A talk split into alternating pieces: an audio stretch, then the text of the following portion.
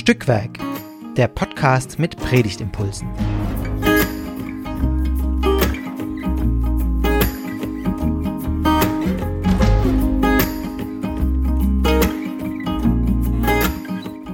Hallo und herzlich willkommen zu einer weiteren Folge von Stückwerk, dem Podcast mit Predigtimpulsen.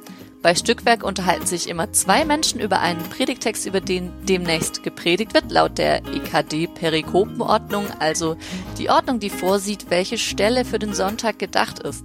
Und heute spreche ich, Astrid, ich bin Vikarin in Stuttgart, mit Hanna, ich bin Pfarrerin in Erlangen-Büchenbach und ähm, promoviere im Fachbereich praktische Theologie.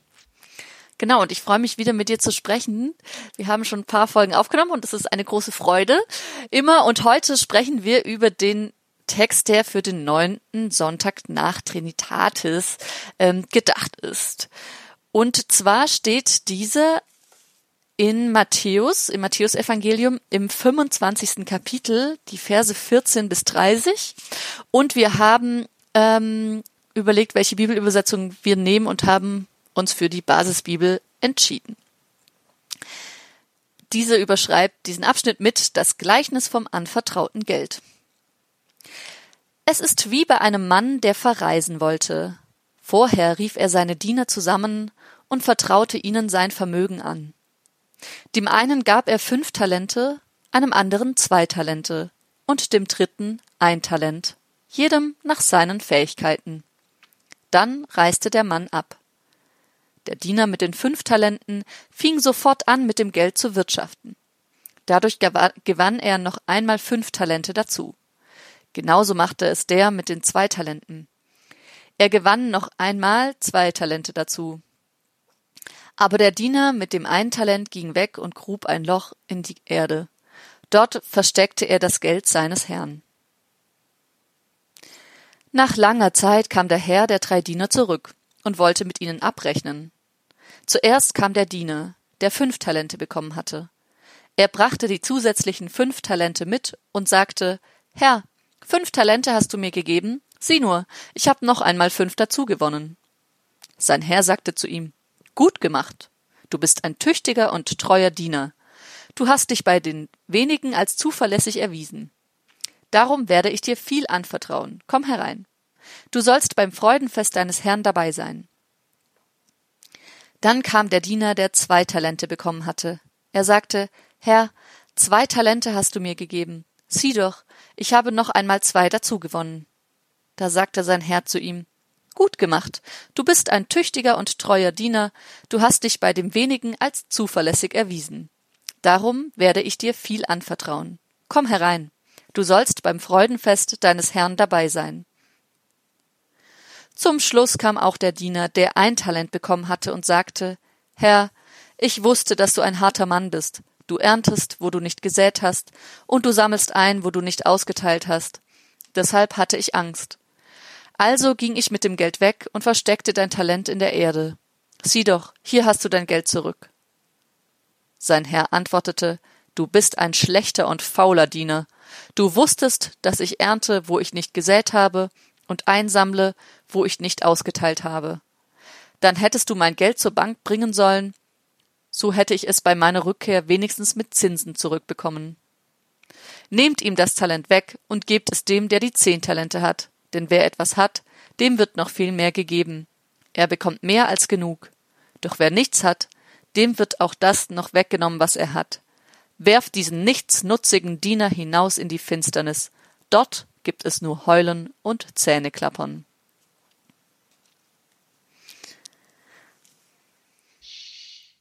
Ein Gleichnis, ja, ein Gleichnis Jesu, als wir ja überlegt haben, okay, für welchen Sonntag treffen wir uns wieder.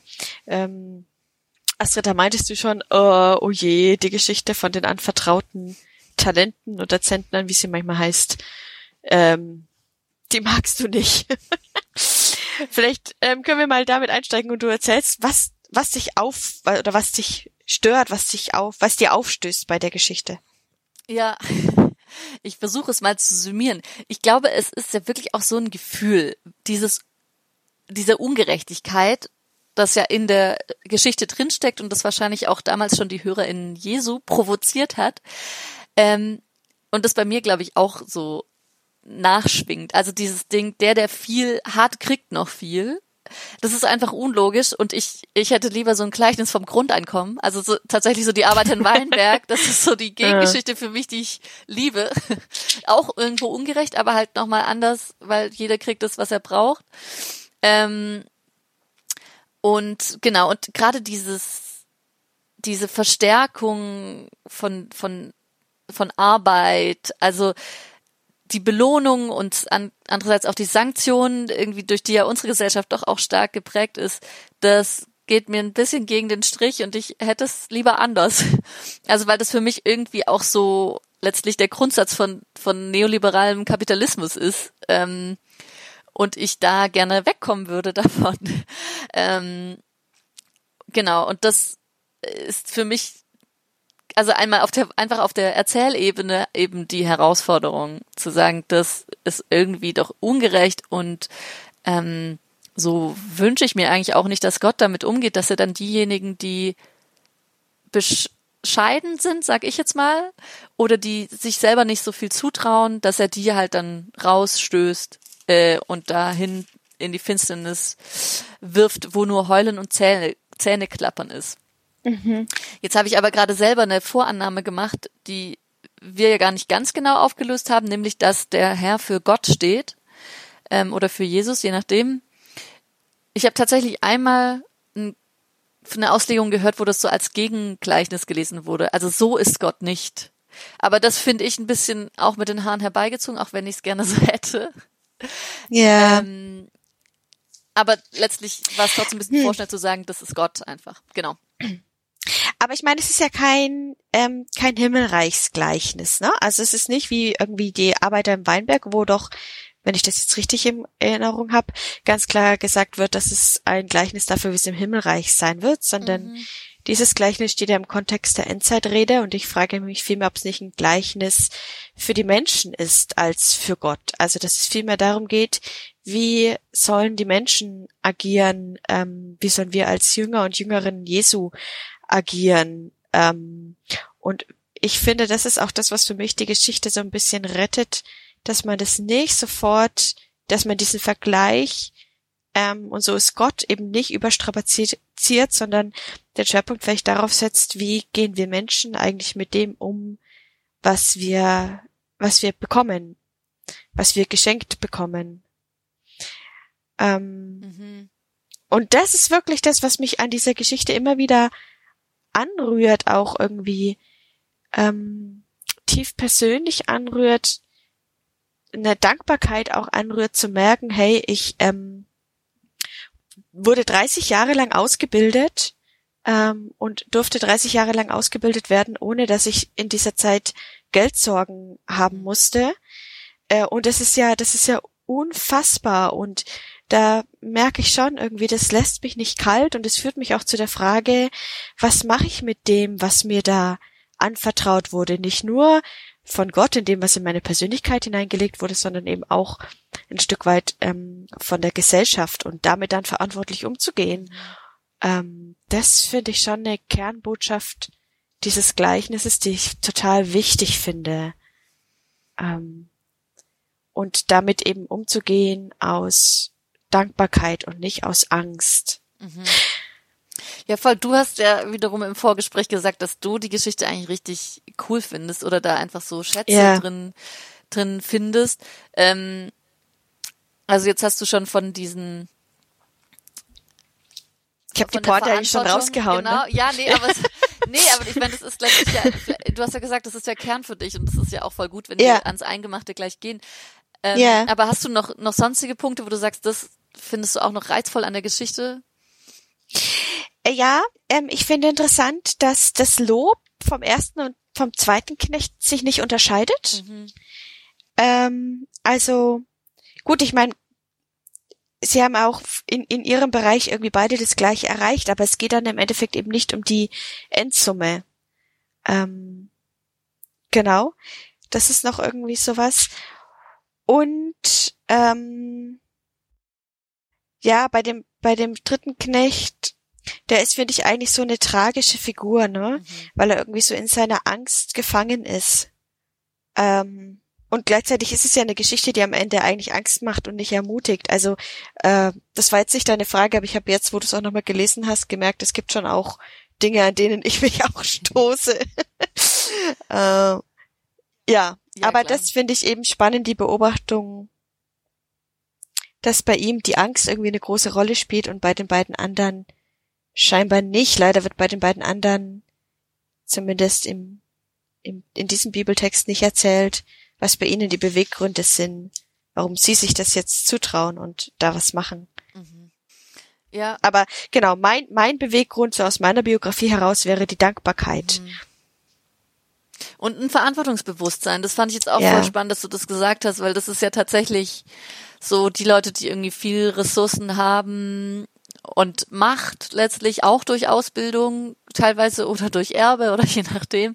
Ähm, mhm die haben natürlich einfach einen größeren Hebel, ähm, also und andersrum eben auch den größeren ökologischen Fußabdruck und die größere auch natürlich Einfluss, wenn es auch ins Negative rein. Also und das und das ist letztlich, ja. das soll es ja schon wahrscheinlich auch sagen. Also und ich finde es aber spannend, das habe ich jetzt beim beim Lesen jetzt das erste Mal ist mir das gekommen in der Geschichte, dass der Herr sagt, auch bei dem mit den fünf Talenten, dass es, dass er eigentlich ja wenig ihm anvertraut hat. Ja. Du hast dich bei dem wenigen als zuverlässig erwiesen.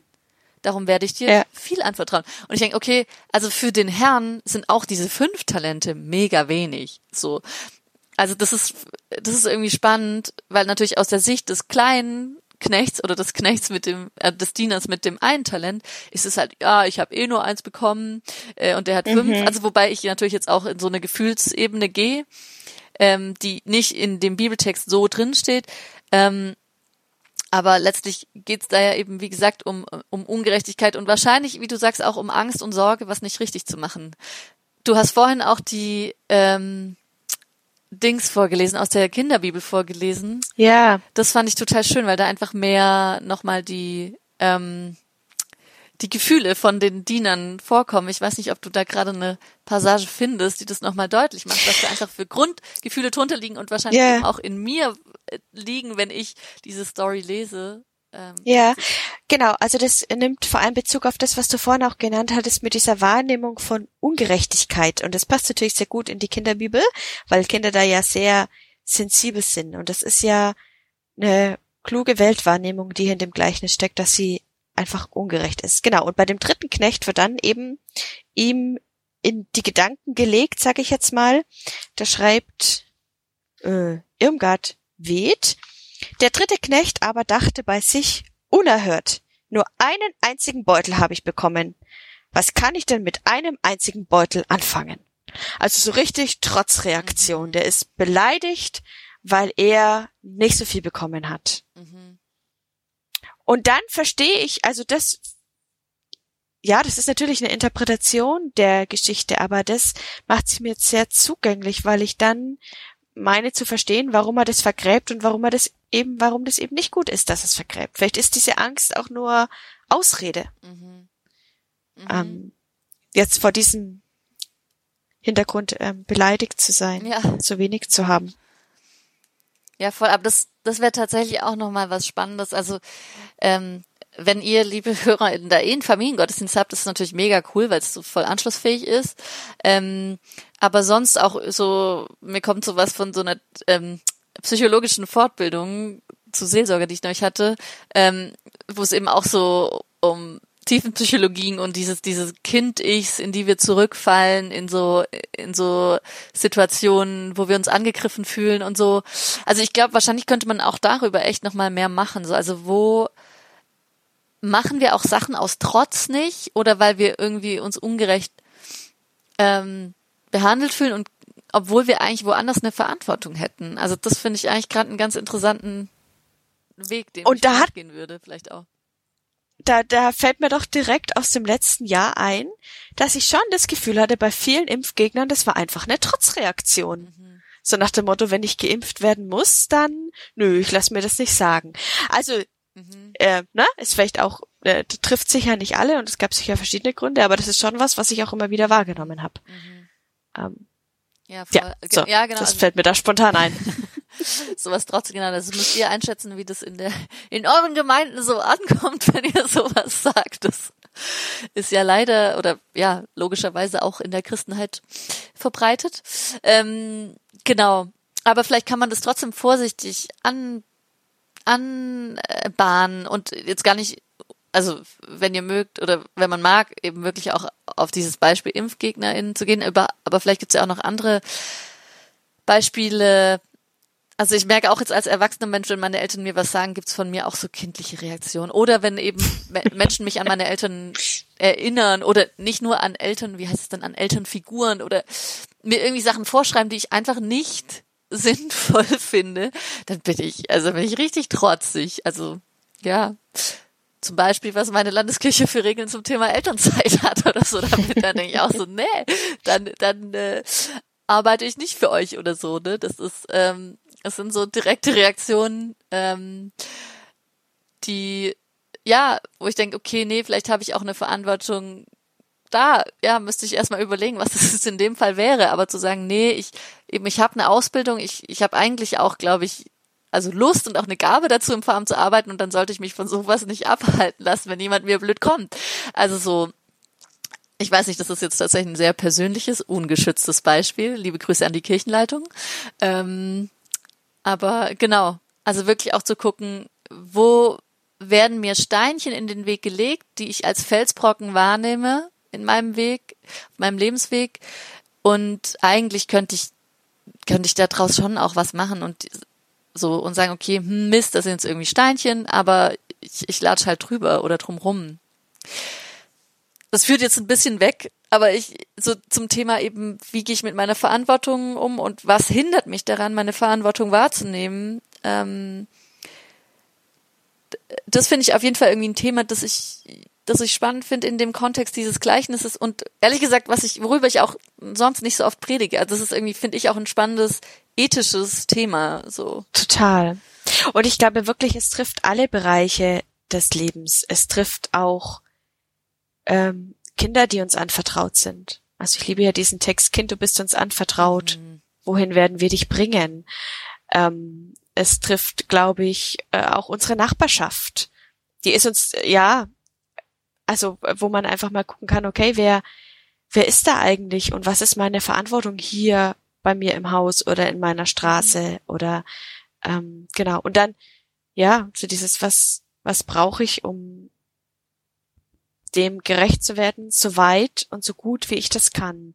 Das fand ich schon auch noch einen sehr seelsorgerlichen Move in der Kinderbibel, die eben auch sagt, der, der zweite Knecht zum zweiten Knecht sagt es die Kinderbibel genau, er macht es so gut er konnte.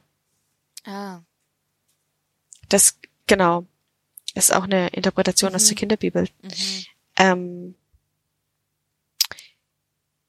ja, und eben, genau, es, ich, mich, mich rettet eben diese Geschichte, ich sag's nochmal, eben es zu tun aus Dankbarkeit und nicht aus Angst oder nicht, weil man Leistungsdruck ähm, empfindet. Mhm.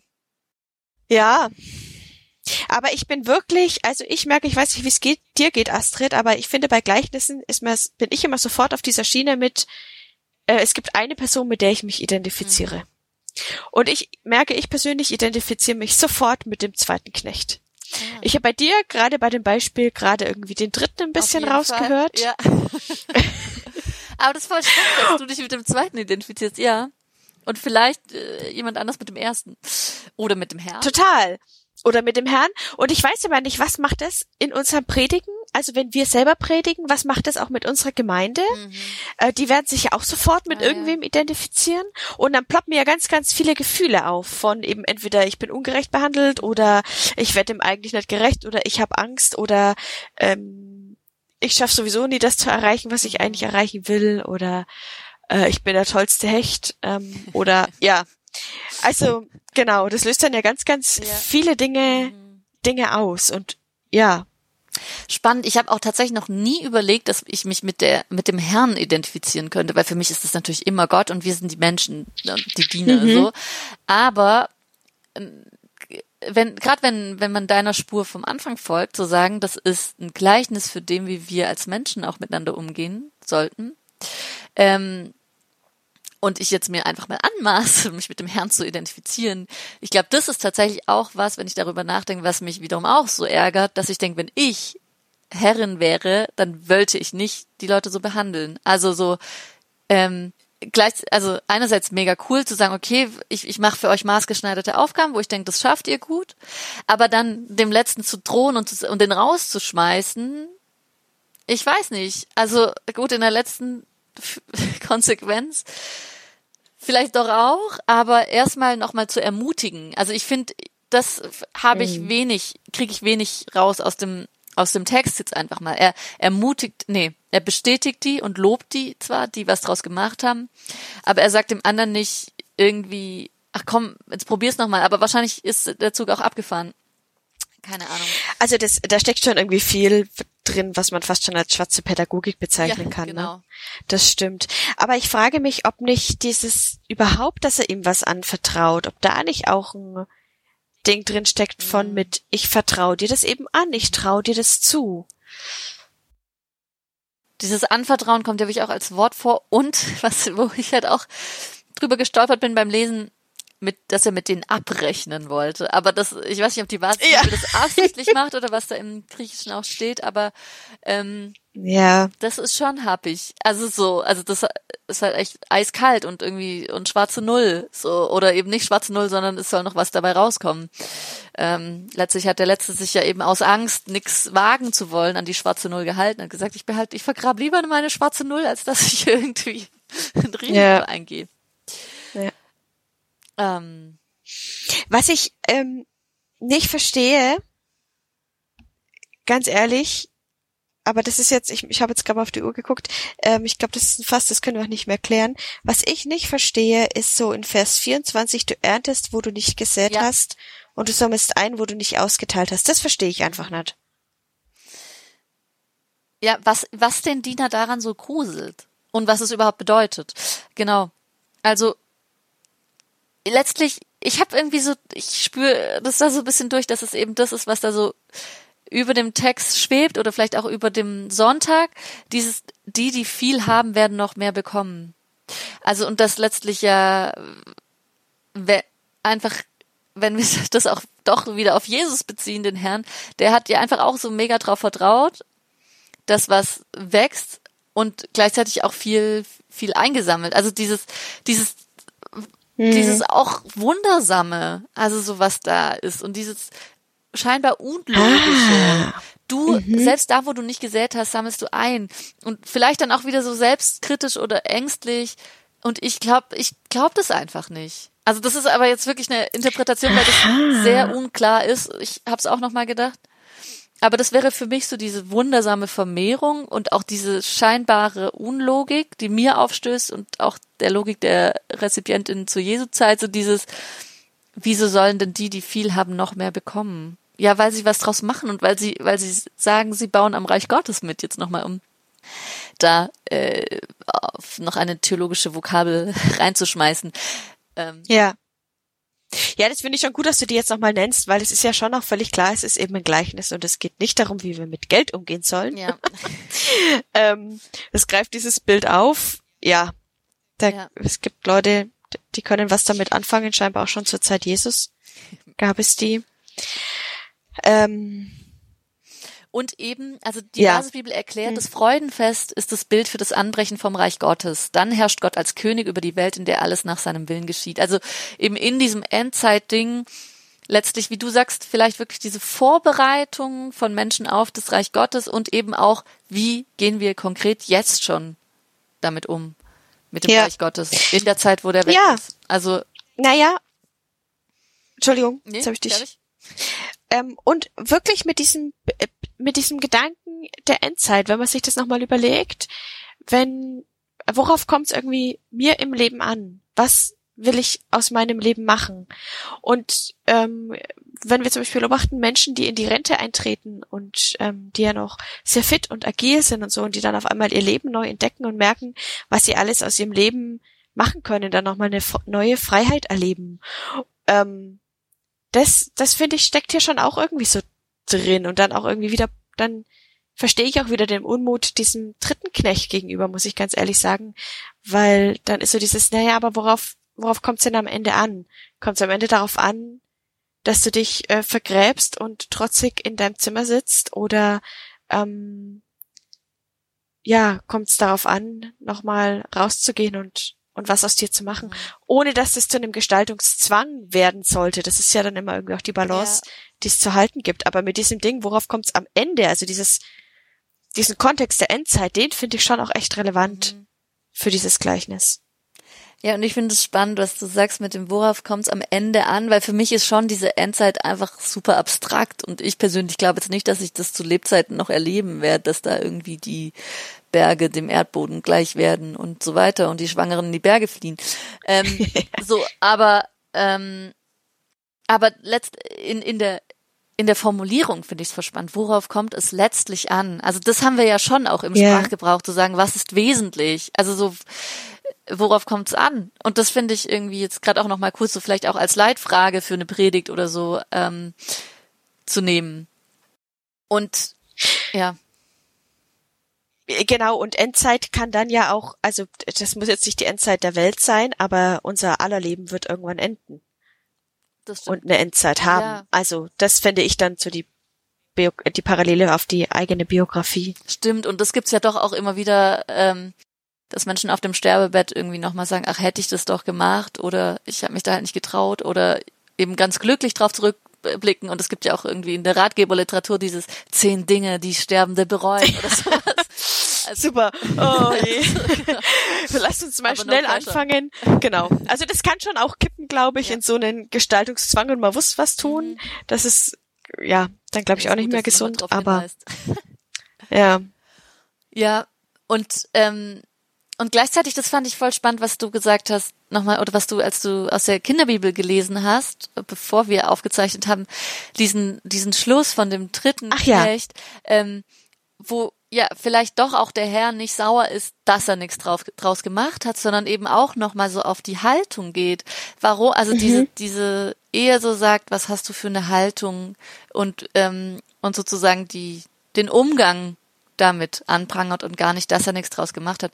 Ähm, also den Fakt sozusagen. Aber ich überlasse dir das Wort und der Neukirchner Kinderbibel.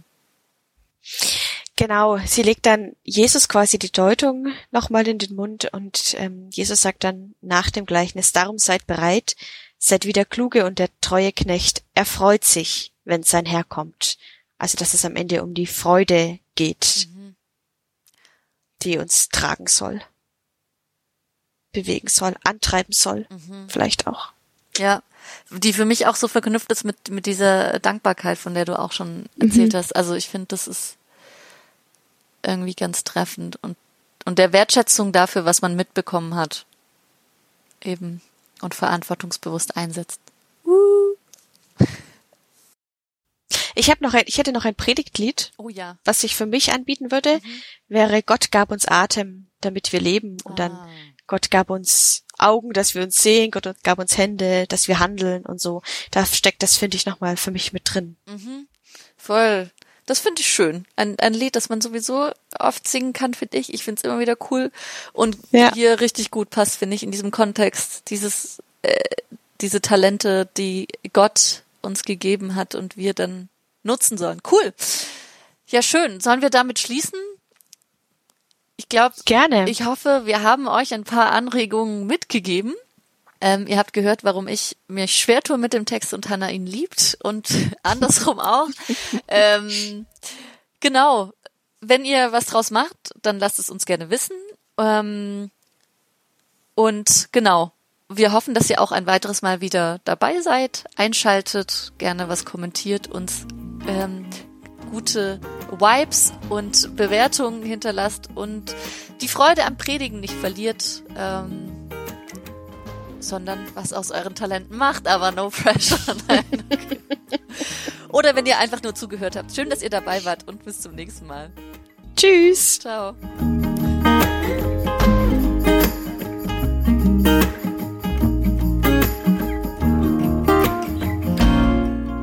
Dieser Podcast ist Teil des Ruach Jetzt Netzwerks.